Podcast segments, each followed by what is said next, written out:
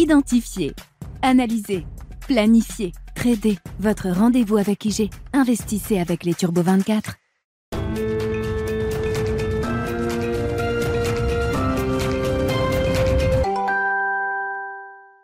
Bienvenue dans Smart Bourse, votre double dose quotidienne de marché en direct sur Bismart. Chaque jour à la mi-journée, 12h30, 13h. Et en fin d'après-midi, la grande édition pendant une heure à partir de 17h en direct, rediffusée à 20h sur Bismart TV.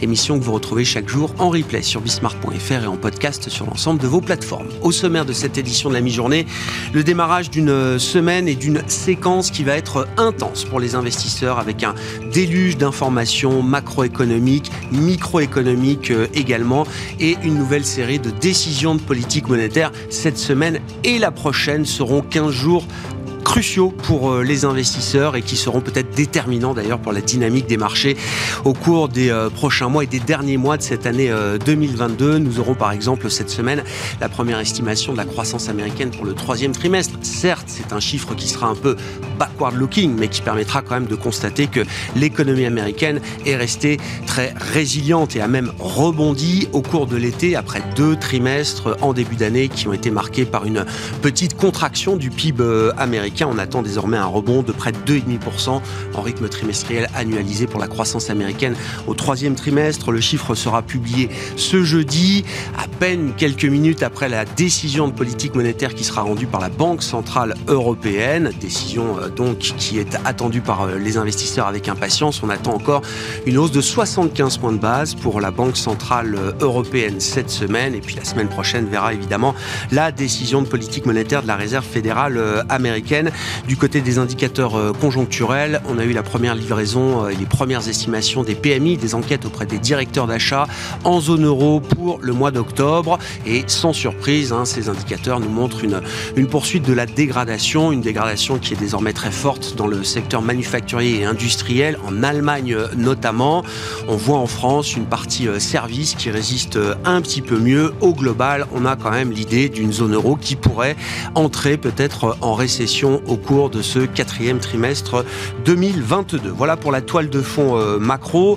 Du côté des marchés, on notera que eh bien, euh, l'idée est peut-être plutôt rebond à nouveau après euh, quelques séances de reprise ces dernières semaines. On voit un début de semaine positif sur les marchés actions en Europe avec une hausse de plus de 1% pour les indices européens à mi-journée au démarrage d'une séquence microéconomique qui va là aussi être intense et qui permettra aux investisseurs d'affiner encore un peu plus leur jugement sur la, qualité des entreprises, la qualité des modèles économiques des entreprises dans cette phase euh, compliquée de crise euh, au pluriel, on peut le dire ainsi.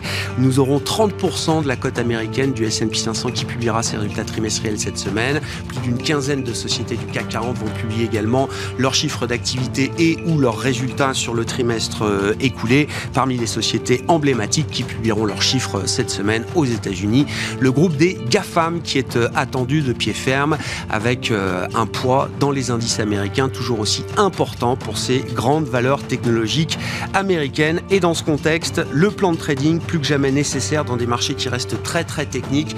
On a vu encore une séance de reprise violente pour les indices américains vendredi dernier.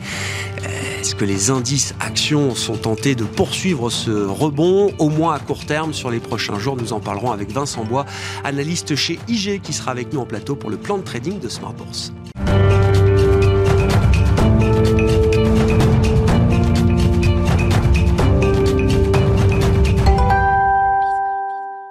Effectivement un marché où les enjeux techniques sont euh, considérables en ce moment. On est au lendemain de l'échéance euh, mensuelle du euh, mois de octobre et donc c'est une nouvelle échéance qui démarre en ce début de semaine et Vincent Bois est à mes côtés en plateau, analyste technique chez IG. Bonjour Vincent. Bonjour. Ravi de vous accueillir dans ce, rendez-vous, le plan de trading de Smart Bourse pour la semaine ou les, les, prochains, les prochains jours c'est vrai que le, contexte fondamental macroéconomique euh, a assez peu évolué. On parle de, risque de récession avec un niveau d'inflation euh, qui reste euh, inacceptable pour les banques centrales, on va le dire ainsi, Vincent. Et pourtant, on voit, et le mois d'octobre a été marqué de plusieurs séances qui ont permis de voir que les indices actions américains, par exemple, chaque fois qu'ils sont allés tester des, gros points bas, des points de support importants, ont été tentés de rebondir. Et la séance de vendredi à Wall Street en a été encore l'exemple parfait, Vincent. Tout à fait. Hein. C'est vrai qu'on on sent que les marchés ont envie de rebondir, ne, vont pas chercher de nouveaux plus bas.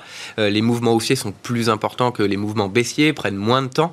Euh, et donc, malgré l'incertitude encore hein, qui règne, euh, cette demande sur les taux de la Fed, sur la récession, comme vous le disiez, amène à des incertitudes. Donc, pas de nouvelles informations. Et pourtant, les marchés rebondissent sur des niveaux techniques importants, des précédents supports. On est tout de même allé chercher les plus bas depuis un an sur certains indices américains. Justement, on va voir mm. les deux indices américains, puisqu'il y a les résultats importants. Est-ce que ces résultats vont jouer dans la balance? Est-ce que justement les, les poids lourds de Wall Street vont permettre d'accélérer ce rebond ou au contraire euh, d'aller chercher une nouvelle fois ces supports? Il faut sans doute effectivement euh, plus que jamais regarder euh, ces marchés, ces indices actions sous l'angle de l'analyse technique, puisque la toile de fond fondamentale reste quand même confuse pour le moins, offrant assez peu de visibilité sur, sur le court terme. Quand on regarde, alors vous êtes venu avec plusieurs graphiques évidemment, on peut regarder tout d'abord le, le, Nasdaq avec une, une vue journalière du, du, Nasdaq qui nous montre bien d'ailleurs effectivement là, cette, ce, bottom qu'on a pu marquer peut-être au cours du, euh, du, mois de novembre. Tout à fait. Techniquement, qu'est-ce que,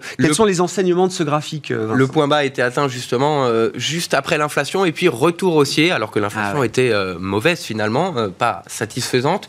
Mais on est revenu chercher ses plus bas depuis, on le voit, hein, septembre 2020 ici sur, sur l'indice, un niveau de support important sur les 10 500.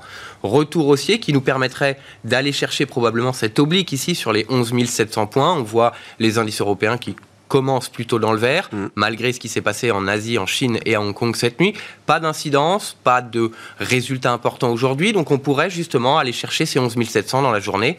Après, ça va être euh, cet exercice de dépasser ce nouveau plus haut récent, les 50% de Fibonacci, plus un ancien support oblique que l'on va voir d'ailleurs en hebdomadaire, qui est un support oblique assez important et qui permettrait d'aller chercher d'autres niveaux, euh, notamment les 12 227 points, et donc de dépasser cette moyenne mobile sans période que l'on voit en vert ici. donc, on peut aller chercher ce niveau et puis échouer à franchir la moyenne mobile. Mais justement, un, un test de ce niveau et puis un dépassement de la moyenne mobile permettrait d'aller chercher d'autres niveaux que l'on peut voir d'ailleurs euh, en hebdomadaire. Ouais, ouais, on va regarder effectivement la vue hebdomadaire hein, sur, euh, sur le Nasdaq euh, qui permet effectivement d'avoir voilà, une, une, vision un peu plus dézoomée. Qu'est-ce que ce graphique nous apprend, Vincent? Le support oblique qui n'est pas noté mais qui part justement de ce point bas de 2020 et qui va chercher les 10 500. Hein. donc on peut aller rechercher, tenter justement de, de se maintenir dessus. Les 10 500 qui est un niveau technique, on est sur la moyenne mobile 200 périodes actuellement on tente le dépassement, 11 270 ici euh, en cotation. Et donc, à en croire pour le moment, en tout cas, le début de la séance en Europe, on peut essayer de se maintenir. C'est une clôture hebdomadaire. Il va falloir valider à la fin de la semaine les résultats des GAFAM, l'inflation ou le PCE également aux États-Unis et d'autres informations. Donc, euh, prudence tout de même. Mais si on vient valider ce niveau et qu'on va chercher les 11 700 que l'on a vu justement euh, en journalier à l'instant, eh bien, on peut aller chercher l'autre niveau qui serait les 12 900 900 points.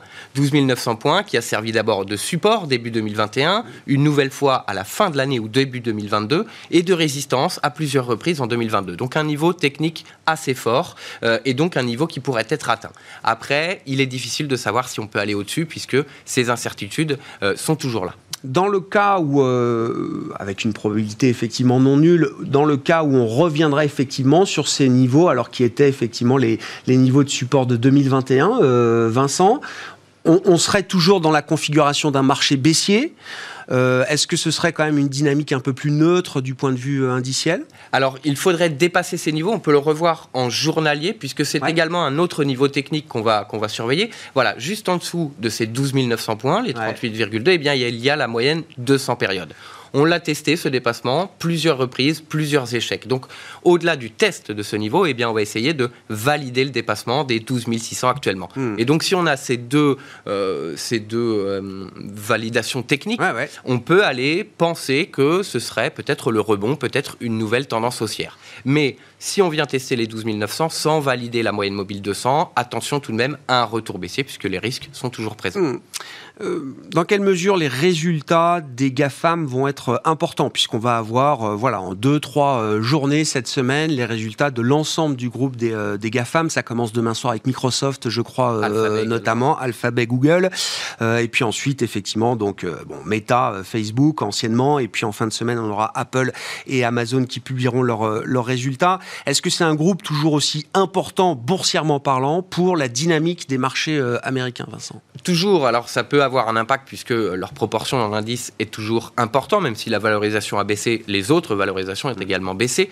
Mais ça va surtout nous, nous donner une indication sur la santé économique. Si c'est très grosses sociétés qui ont, sont capables d'absorber un ralentissement euh, de l'économie ou euh, d'autres risques, si ces sociétés ont justement des profit warnings, peut-être pas parce qu'elles sont encore solides, mais des licenciements, des ralentissements d'activité, on peut euh, extrapoler ça à d'autres sociétés au même secteur et donc nous donnera, bien entendu, au niveau de la valorisation un indice sur la tendance du marché, mais également sur la tendance de l'économie, puisque la récession pourrait arriver et on pourrait peut-être le lire un peu mieux grâce à ces résultats des, gros, euh, des grosses sociétés technologiques. Bon, la tech américaine qui publiera euh, cette semaine, et ce seront évidemment des informations clés pour les investisseurs, tant sur le, plan fondamental avec les, résultats en tant que tels, la dynamique de croissance de ces groupes, et puis la réaction de marché, hein, qui sera très intéressante à, observer, puisque ces groupes ont quand même baissé, la valorisation s'est dégonflée, on verra effectivement Comment est-ce que les attentes de marché sont positionnées par rapport à ces résultats? On a eu deux exemples hein, qui sont peut-être, on a eu Tesla, les résultats, et Netflix. Netflix qui avait fortement baissé, qui a profité justement d'avoir plus de euh, d'abonnements pour rebondir de façon importante, hein, puisqu'il a rebondi euh, assez de façon extrêmement importante. Du côté de Tesla, qui est quand même assez soutenu, euh, eh bien les résultats étaient plutôt limités, les livraisons un peu moins plus faibles que prévu, des tensions sur les perspectives, et on le voit encore aujourd'hui sur les cotations futures en baisse de 3% parce qu'il baisse euh, les prix en Chine et donc qui indique peut-être qu'il y a des tensions sur la demande. Deux exemples un peu disparates. Avec, deux, types de réactions de marché euh, assez différentes. On verra ce qui a été anticipé euh, pour, les, pour les GAFAM. Ce sera évidemment à suivre tout au long de la semaine. Si on prend l'indice américain plus industriel, le Dow Jones historique, Vincent, en vue journalière, qu'est-ce qu'on peut dire de la, de la dynamique de l'indice historique de, Wall Street? De la même façon, ici, on a testé deux fois hein, ce, ce plus bas, en dessous des 29 000 points, qu'on n'avait pas vu depuis un certain temps. On le verra sur l'autre graphique. Et on va chercher donc un niveau technique avec ce double rebond, double bottom. On va chercher la moyenne mobile sans période. On en parlait sur l'indice Nasdaq 100 juste avant. Euh, et donc, il y a un niveau technique important qui pourrait être dépassé euh, dans la journée, hein, euh, actuellement, avant les résultats de sociétés importantes. et donc, si on vient casser ce niveau, les 31 350 points, qui est également un niveau de support que l'on a surveillé ou de résistance hein, que l'on voit début 2021, un peu entre les, chiffres. Euh, et donc, ce dépassement, au-delà des 31 350, eh bien, on peut aller chercher une nouvelle accélération. Ici, proche du seuil psychologique de 32 000, 32 040, qui était également le plus bas qu'on avait observé il y a bien longtemps, hein, en début au mars 2021, euh, et qui avait servi proche sur les niveaux de résistance de support à plusieurs reprises. Donc, selon moi, si on vient casser ces 31 350, techniquement du moins, on peut aller chercher les 32 000, 32 040. Avant, on voit l'objectif qui pourrait se situer sur la moyenne mobile 200 périodes. On a les 23,6 de Fibonacci également, et ce support oblique support oblique, on a tenté le dépassement comme la moyenne mobile 200, échoué à deux reprises, on le voit très bien sur le graphique. Donc un peu comme on l'a dit sur le, Nasdaq, hein, il y a un niveau technique, la moyenne mobile 200 périodes, qu'il faudrait valider en dépassement pour euh, tenter justement d'avoir une tendance haussière que nous donne euh, comme complément d'information la, vision euh, hebdomadaire du euh, graphique sur le Dow Jones, Vincent Alors, on va regarder justement l'hebdomadaire où là, on a déjà dépassé la moyenne mobile 200 périodes. On va, on va le voir dans un instant. la moyenne mobile 200 périodes, on ne l'a pas dépassée. On se souvient sur le Nasdaq à l'instant. Donc, le Dow Jones est un peu en avance, on va dire, par rapport au Nasdaq, sur la dynamique. Parce que les valorisations technologiques ont peut-être un peu plus souffert. Et donc, cette semaine de résultats va probablement être importante.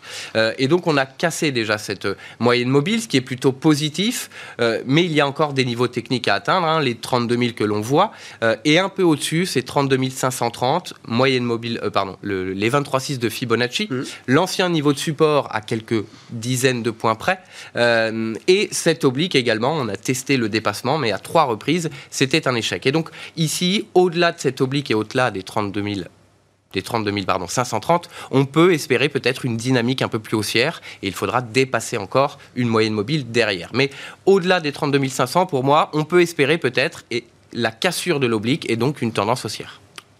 On a une peut-être une dynamique un peu plus constructive, un peu plus favorable à court terme pour les indices euh, actions. Tout ça est à confirmer avec les niveaux que vous nous avez précisés, euh, Vincent.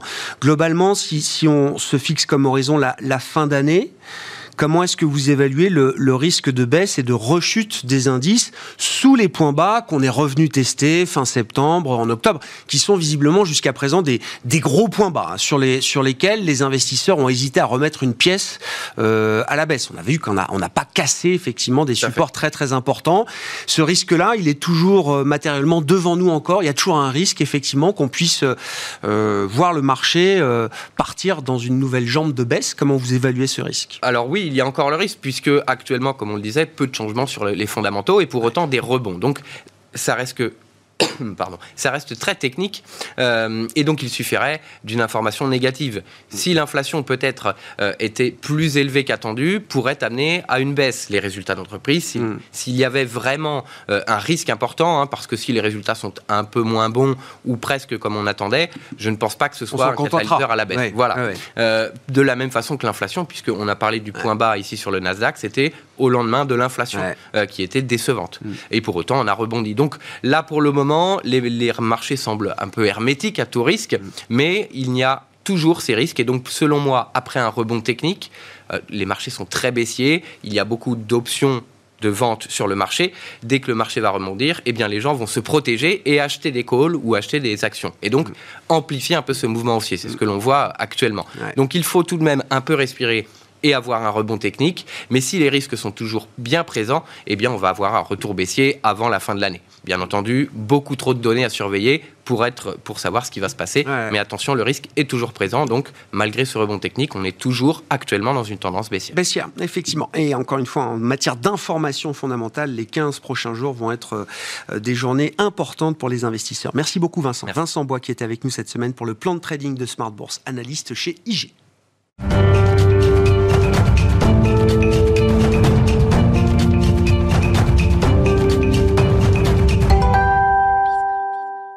Et parlons justement des, euh, des enjeux macroéconomiques pour l'économie euh, américaine. C'est Thomas Coster qui est avec nous le lundi en visioconférence depuis Genève, économiste senior chez Pictet Wealth Management. Bonjour et bienvenue Thomas.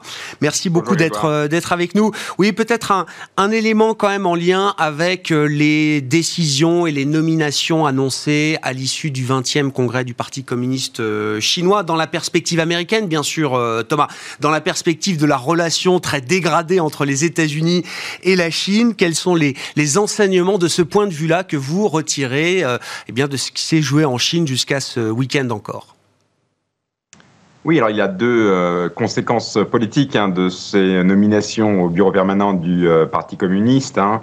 La première, c'est que Xi Jinping, le président, s'entoure d'alliés. Hein. Et le deuxième point, c'est que les milieux économiques, les milieux de la réforme, les milieux du commerce euh, sont euh, plutôt éloignés hein, du centre de, gravité. On pense notamment euh, à l'ancien Premier ministre Li Keqiang, qui ne fait plus partie du coup de ce comité permanent.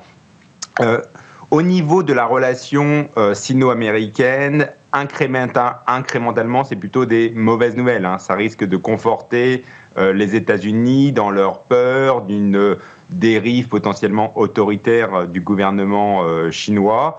Euh, et je rappelle hein, que ce, congrès et ces nouvelles prennent, enfin, ont lieu alors que les États-Unis, il y a quelques jours, ont sorti leur nouvelle revue de sécurité stratégique, National Security Review, où ils disent, notamment de la Chine, euh, et je, cite, que la République populaire de Chine a l'intention et de plus en plus la capacité de remodeler l'ordre international en la faveur du sien et pour son propre bénéfice. Et un peu plus loin, les États-Unis disent euh, il y a un modèle autoritaire euh, chinois, une dérive hein, vers l'autoritarisme.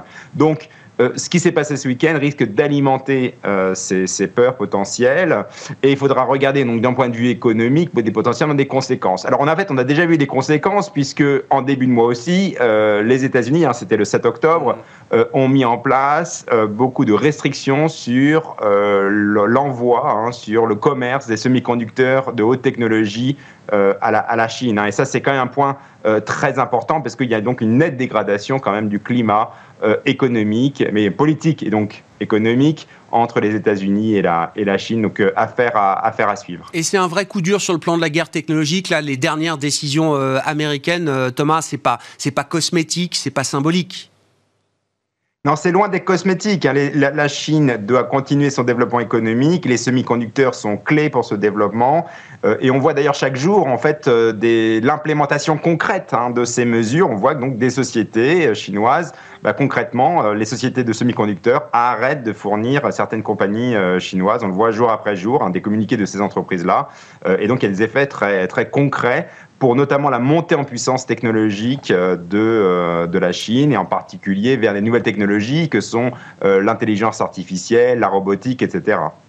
Ouais, des liens qui continuent de se défaire, donc effectivement, entre le monde euh, chinois, la, zone chinoise euh, asiatique et, le monde occidental et le monde américain euh, notamment. Si on reste d'ailleurs dans le domaine politique, Thomas, ça, ça, nous amène à dire un mot des élections de mi-mandat qui vont avoir lieu quand même dans les, les prochaines semaines.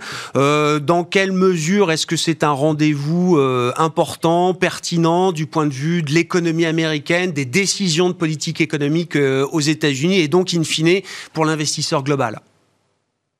Alors c'est un rendez-vous important, surtout euh, dans, une, euh, dans la mesure où ça peut apporter de nouveaux risques. Je m'explique. Euh, pour les élections de mi-mandat, les sondages montrent que les républicains risquent de gagner donc la, Chambre des, représentants, ce qui est d'ailleurs un peu comme d'habitude, parce qu'en moyenne, le parti au pouvoir perd entre environ 30 places, hein, donc 30 sièges à la Chambre des représentants. Euh, donc il y a un peu une loi de la gravité hein, des élections de mi-mandat. Euh, donc là, les démocrates ont une majorité de seulement 8 sièges. Euh, mettons qu'ils en perdent une trentaine. voilà, ça fera une majorité républicaine. Or, les républicains, alors en général, hein, alors en général, le marché boursier aime bien quand le Congrès est divisé, parce que ça veut dire moins d'intrusion dans la vie dans la vie économique du pays. Hein, moins d'impôts, moins de consensus. Donc le Congrès reste au Congrès et Wall Street à Wall Street. Mais là, la, nouveauté potentiellement, c'est que les républicains ont déjà dit euh, qu'ils ne feraient pas de cadeaux au, gouvernement de Biden. Et notamment que les prochaines échéances, euh, que ce soit budgétaires ou aussi sur le plafond de la dette, euh, seraient utilisées comme potentiellement des, des, armes hein, pour euh, en fait faire passer, euh, en tout cas limiter l'ampleur euh, du programme démocrate. Donc il est fort à penser qu'il y aura beaucoup de tensions entre les, démocrates et les républicains si les républicains notamment devaient gagner la Chambre des, des représentants. Donc ça c'est ce que les investisseurs vont devoir regarder ça très près, parce qu'on on, le voit ces dernières années, hein, il y a beaucoup de tensions politiques aux États-Unis, en particulier au Congrès, et là la tension risque de monter potentiellement d'un cran. Bon, si on en vient au terrain euh, économique et au terrain de la politique monétaire, euh, Thomas, on aura, et je le disais cette semaine, la première estimation du, du PIB américain pour le troisième trimestre. évidemment, c'est un chiffre qui va être révisé plusieurs fois pendant encore des années, mais ça nous donne quand même une indication de ce qui s'est passé en matière de développement économique sur les derniers mois euh, aux États-Unis. Certes, c'est un peu regardé dans le rétroviseur, Thomas, mais est-ce qu'on va quand même trouver dans la dynamique de croissance américaine, parce qu'il y aura de la croissance aux États-Unis au troisième trimestre, est-ce qu'on va trouver des enseignements intéressants pour euh, la suite de l'analyse euh, de la conjoncture américaine?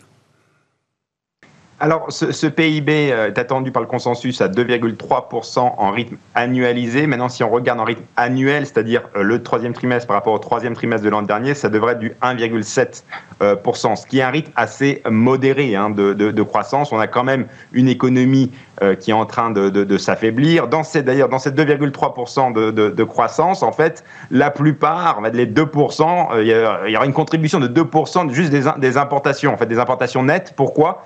Parce que ce qui s'est passé, c'est qu'il y a eu beaucoup d'importations en début d'année, et en fait, les importations, en fait, les, on se rend compte que les entreprises américaines ont trop importé. Il y a trop de stocks maintenant dans l'économie, la demande ne suit pas. Et donc, il y a un peu un retour de balancier sur les importations, et donc ça va mécaniquement contribuer au, PIB. Donc il faudra faire un peu attention quand même aux, éléments techniques de ce, de ce, chiffre. Mais grosso modo, la tendance est quand même plutôt pour un affaiblissement de la croissance économique américaine, tiré en premier lieu par l'immobilier. Hein, le chiffre de l'immobilier résidentiel devrait être assez catastrophique hein, dans ce chiffre de, de, PIB.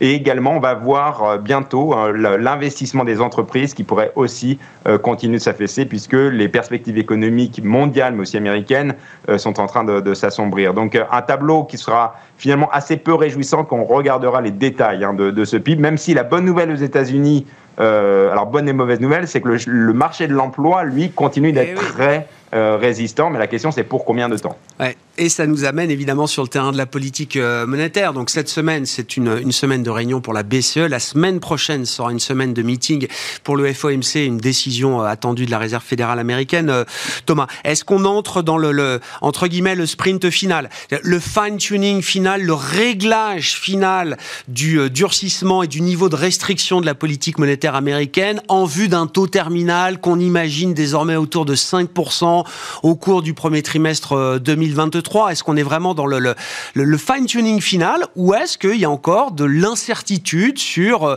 les décisions qui pourront être délivrées par la Fed? Alors peut-être pas la semaine prochaine, mais au cours des meetings suivants alors il faut être prudent avec la réserve fédérale parce qu'on attend un peu, on attend toujours que ce soit le dernier kilomètre et finalement la course euh, continue et on voit toujours pas l'arrivée. Hein.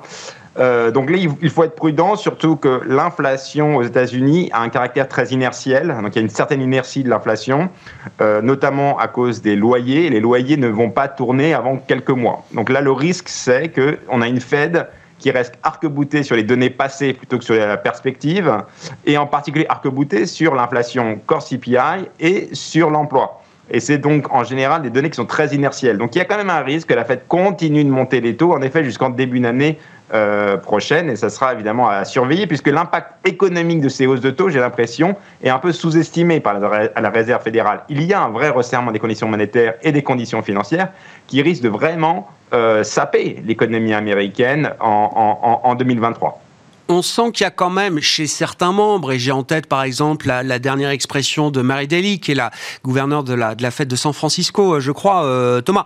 Chez certains membres du FOMC, Mary Daly n'est pas votante, je crois, euh, cette, cette année. Il y a quand même de plus en plus de, de, de, de considération de ce type de risque, d'over-tightening, peut-être de regarder des données qui sont trop dans le passé et pas assez avancées. Mary Daly a fait référence, je crois, aux indicateurs de loyer qu'on peut trouver dans le marché, chez des opérateurs privés, qui montrent qu'on a déjà une forme de décélération des nouveaux loyers aux États-Unis, ce qu'on ne constate pas dans les données dures qui sont publiées euh, sur, euh, sur l'inflation. Est-ce que Marie Daly, elle est encore une exception au sein du, du FOMC, de la conversation euh, qui peut y avoir chez les banquiers centraux américains?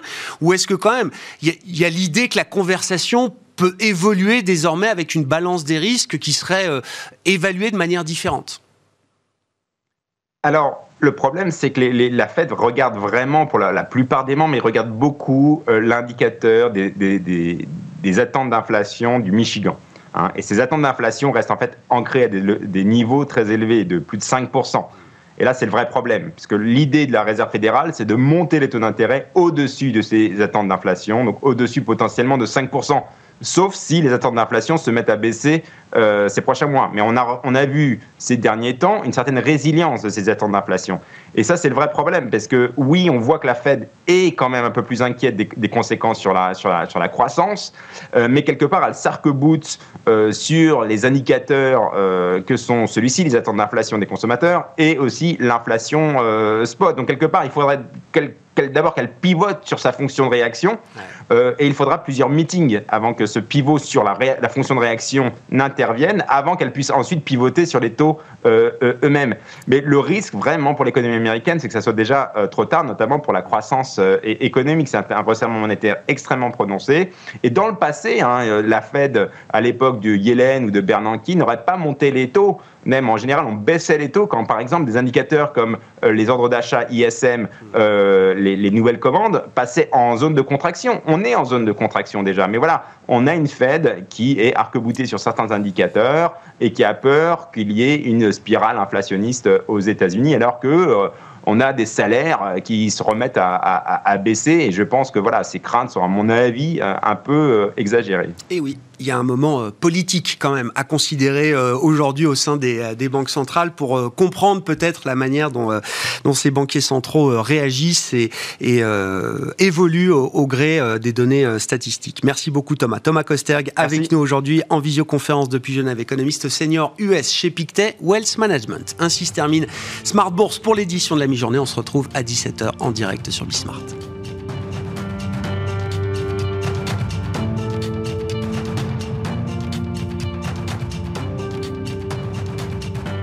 Identifier, Analysez, planifiez, tradez. Votre rendez-vous avec IG. Investissez avec les Turbo 24.